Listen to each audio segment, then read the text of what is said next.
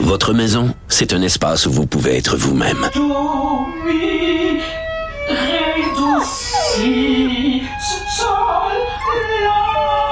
Elle mérite d'être bien protégée et vous méritez d'être bien accompagné. Trouvez la protection la mieux adaptée à votre maison avec Desjardins Assurance et obtenez une soumission en quelques clics sur desjardins.com.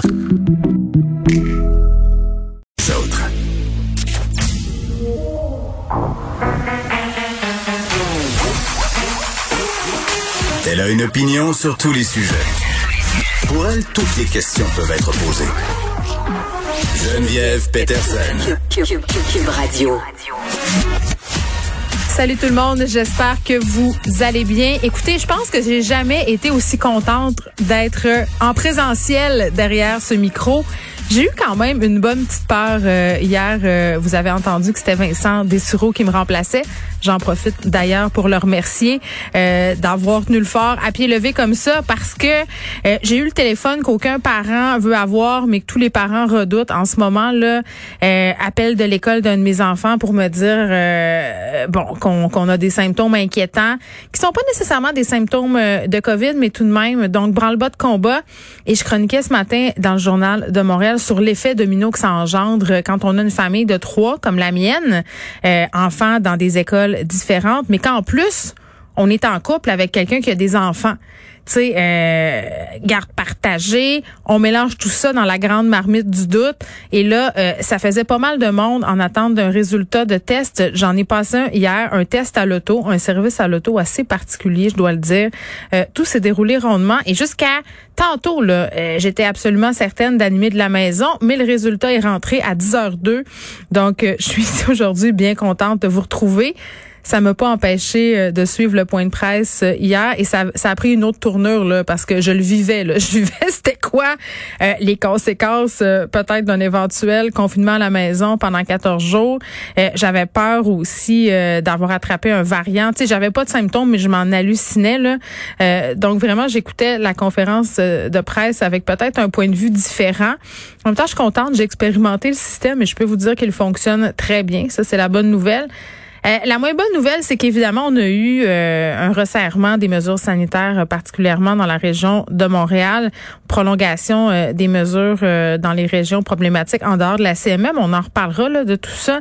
Mais cette idée du couvre-feu qui revient à 20 heures, pour vrai, là, ça a été, à mon sens, la mauvaise nouvelle de ce point de presse. Et pour la première fois, euh, je suis vraiment pas certaine que c'est une bonne idée. Et j'ai toujours été euh, une personne qui était pour le couvre-feu, même si euh, de façon bien personnelle, je trouvais ça poche, je trouvais ça plate. Oui, ça m'empêche de sortir, ça m'empêche d'aller prendre des marches, ça m'empêche de faire plein de choses. mais on, mais on l'a vu que ça a eu un effet quand même assez immédiat sur la propagation sur les cas. Bien qu'il n'y ait pas d'études, hein, pas d'études scientifiques, nous prouve de façon scientifique hein, que le couvre feu c'est efficace d'un point de vue épidémiologique. Euh, mais de me faire dire par le PM que c'était de façon préventive euh, qu'on appliquait ce couvre-feu-là, puis peut-être parce que c'est le printemps, puis parce qu'on a envie de sortir, euh, puis de voir des gens dans des parcs ou juste de prendre des marches ou d'avoir l'impression qu'on a un peu de liberté, ben ça faisait mal au cœur. Et je sais pas comment la population va le prendre, ni si bon, on n'aura pas le choix de le respecter. Vous allez me dire, là, mais quand même. Euh, je sais pas qu'est-ce que ça va changer vraiment cette heure et demie. Là. Hier soir, euh, en face de chez nous, il y avait une gang de personnes. Euh, puis je veux pas dire leur âge parce que je veux pas stigmatiser une population en particulier, là, mais bon, c'était une gang de personnes, disons-le comme ça, euh, qui s'embrassaient, envoyaient la grosse bille ses mains, qui se serraient à pince comme s'il n'y avait pas de lendemain, comme s'il y avait jamais eu de COVID. Donc, c'est sûr que si c'est ça la façon euh, dont on agit en ce moment, euh, on n'est pas sorti du bois. Puis vraiment penser pour le milieu de la culture.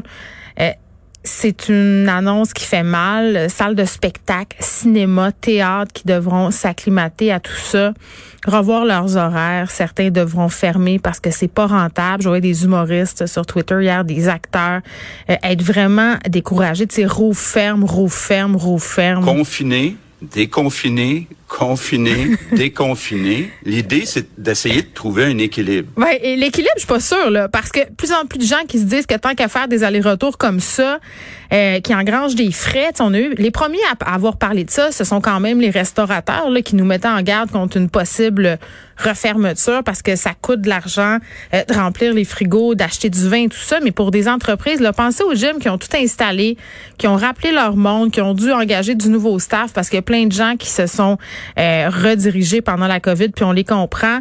Euh, cette espèce de balai-là, là, à un moment donné, ça devient excessivement lourd. le premier ministre hier qui a dit plusieurs fois, d'ailleurs, c'est comme ça qu'il a débuté son point de presse, en disant qu'il assumait ses décisions. Je m'assume, là, si quelqu'un est pas content au Québec, ben, il y a une personne à blâmer, c'est moi. Bon, vous l'avez entendu, là. Donc, s'il y a des doléances à faire, euh, écrivez au PM, mais restez poli. Hein? On reste poli, on reste civilisé. C'est possible de poser des questions. Euh, il le dit, là. il assume ses décisions. C'est un homme qui s'assume. Euh, François Legault. Petit mot euh, sur la vaccination. Un Québécois sur cinq qui est maintenant vacciné a reçu sa première dose contre la COVID-19. On a eu 69 000 doses administrées hier. Euh, c'est quand même bien. 20,6% de la population qui est vaccinée en même temps. Euh, je vais pas me faire prophète de malheur, mais on se rappelle que ça prend au moins 75% de la population pour aspirer à l'immunité collective. Donc, ça continue à se promener. Les COVID, euh, pardon, le COVID, les variants. Euh, cas quand même élevé au Québec aujourd'hui, 1683 nouveaux cas, 8 décès supplémentaires. On a un petit peu plus euh, d'hospitalisation. Puis en Ontario, pour vrai, la situation continue d'inquiéter.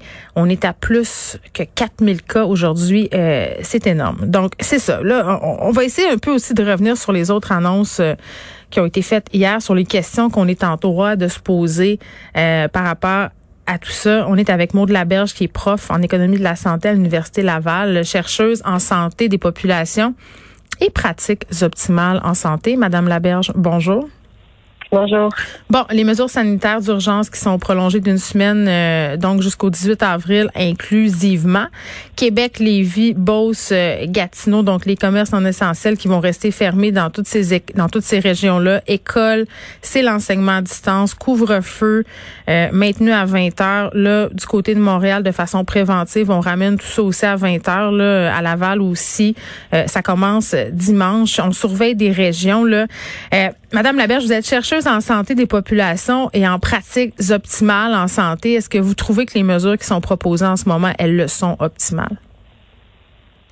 Euh, ben, ça dépend de quel point de vue on se place euh, pour euh, dire qu'elles sont optimales, mais j'ose espérer qu'elles vont être surtout efficaces à réduire le nombre de, nouveaux cas quotidiens qu'on a observés en forte croissance dans plusieurs régions. Et, je pense aussi à Montréal que, on, voudrait ne pas voir euh, de, de, croissance là non plus, donc qui est une situation stable, mais qui est quand même mais qui est quand même fragile étant donné le contexte. Ben, parlant de Montréal, là, Mylène Drouin, la directrice de la santé publique, s'exprimait un peu plus tôt cette semaine, elle disait que c'était une question de temps avant que les cas mhm. commencent à augmenter à Montréal. En ce sens-là, euh, je me posais la question par rapport au couvre-feu. Il y a deux affaires là-dedans. Un, euh, bon, comme je le disais un peu tantôt, on n'a pas d'études scientifiques qui nous prouvent que d'un point de vue épidémiologique, le couvre-feu c'est efficace. Euh, deux, en attendant à dimanche, est-ce que c'est pas un coup d'épée dans l'eau parce qu'on a quand même quelques jours pour poursuivre et les rassemblements dans les maisons il y a peut-être des gens qui vont vouloir, entre guillemets, se gâter d'ici à dimanche. Ah, en effet, euh, c'est sûr que oui, probablement que les gens vont vouloir en profiter euh, d'ici là. Euh, par rapport à, l'efficacité de la mesure, c'est que lorsqu'on dans les enquêtes épidémiologiques, on, sait maintenant que y a beaucoup de, de cas, l'origine de plusieurs cas de transmission, c'est les rassemblements dans les résidences privées.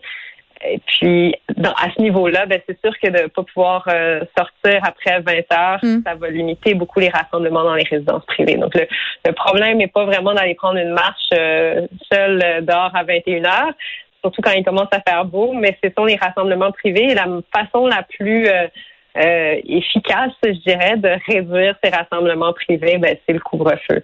Donc, même si on n'a pas de méthode euh, qu'on peut pas appliquer, on va dire, le, le, gold standard, les meilleures pratiques d'évaluation pour mesurer l'efficacité d'un couvre-feu.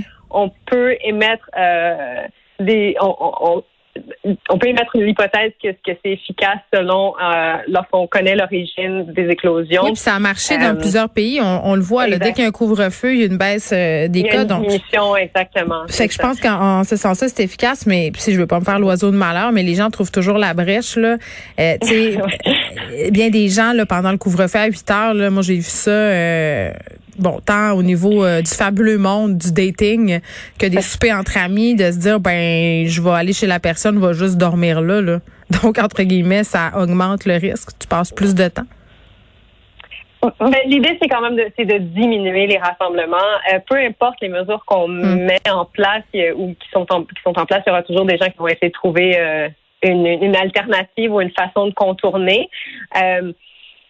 je, voudrais espérer que dans la situation dans laquelle on se trouve actuellement, ben, par exemple, dans la capitale nationale où c'est hors de contrôle, euh, on, est dans une épidémie complètement non contrôlée, mm. euh, qu'il y aura un, sentiment d'urgence que pour la population de, respecter les mesures sanitaires parce que mm. le plus on peut les respecter, euh, le plus rapidement on pourra oui, ben, euh, ben c'est ça, mais euh, madame, je le comprends.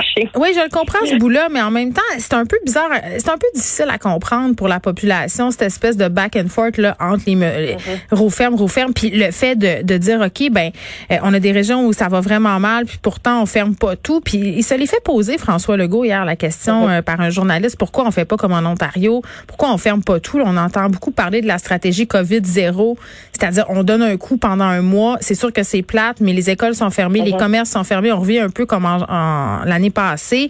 Euh, on nous dit en ce moment que c'est pas une solution qui est envisagée, que tous les scénarios sont sur la table. C'est un peu la même stratégie qu'on a utilisée pour le couvre-feu mardi. Donc, on le sait que ça pourrait arriver. Euh, pourquoi ne pas le faire tout de suite, selon vous? Mais je donnais un gros coup, un 28 jours, euh, puis et viser euh, l'éradication de COVID-0, c'est c'est une stratégie qui ne me semble pas considéré au Canada, sauf dans la bulle atlantique, dans le sens où euh, euh, depuis le début, on a eu des stratégies de mitigation euh, qui font cet effet yo-yo, on ouvre, on ferme. Je, pense qu'effectivement, on a ouvert, on a commencé à relâcher les mesures un petit peu trop tôt en mars, étant mm. donné le risque posé par les variants. Puis la bonne chose, c'est qu'on a réagi rapidement. Maintenant, les mesures en Ontario sont pas exactement plus sévères qu'au Québec euh, sauf qu'elle couvre l'entièreté de la province.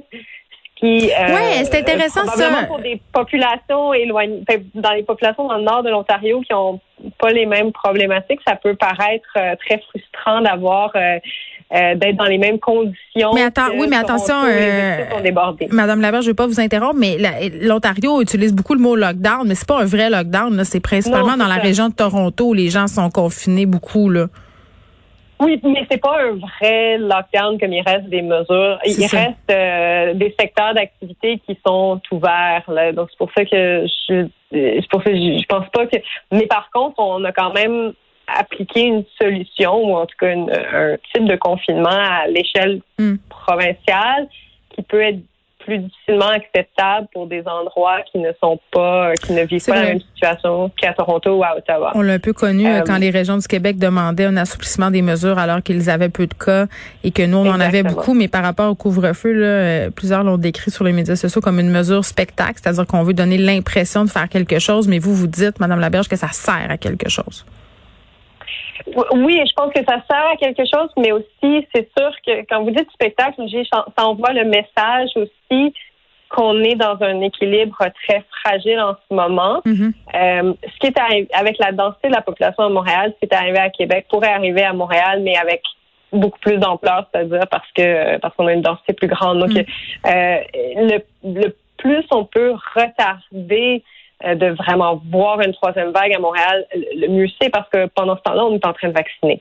Puis euh, plus on a de la population vaccinée, ben, euh, plus on peut moins moins ce genre d'éclosion peut être, va être va avoir d'impact, c'est-à-dire peut affecter des individus. Là Oui, très bien. Maud Laberge, merci, qui est prof en économie de la santé à l'Université Laval. Euh, bon, évidemment, vaccination, on le sait, c'est notre seule porte de sortie. Euh, continuer à garder les écoles ouvertes, là, c'est la stratégie qui semble être déployée pour le moment. Encore qu'on nous a dit hier qu'on analysait la situation au jour le jour. On peut pas nous garantir qu'on réussira à les garder ouvertes, les écoles jusqu'à la fin de l'année. Euh, on le sait, là, le mois d'avril, hein, ça va être le mois de tous les dangers. On voit la lumière au bout du... On a jonglé, pour vous dire la, la vérité, avec l'idée de remettre le couvre-feu à 8. Et on arrête là, pour l'instant. Donc, pour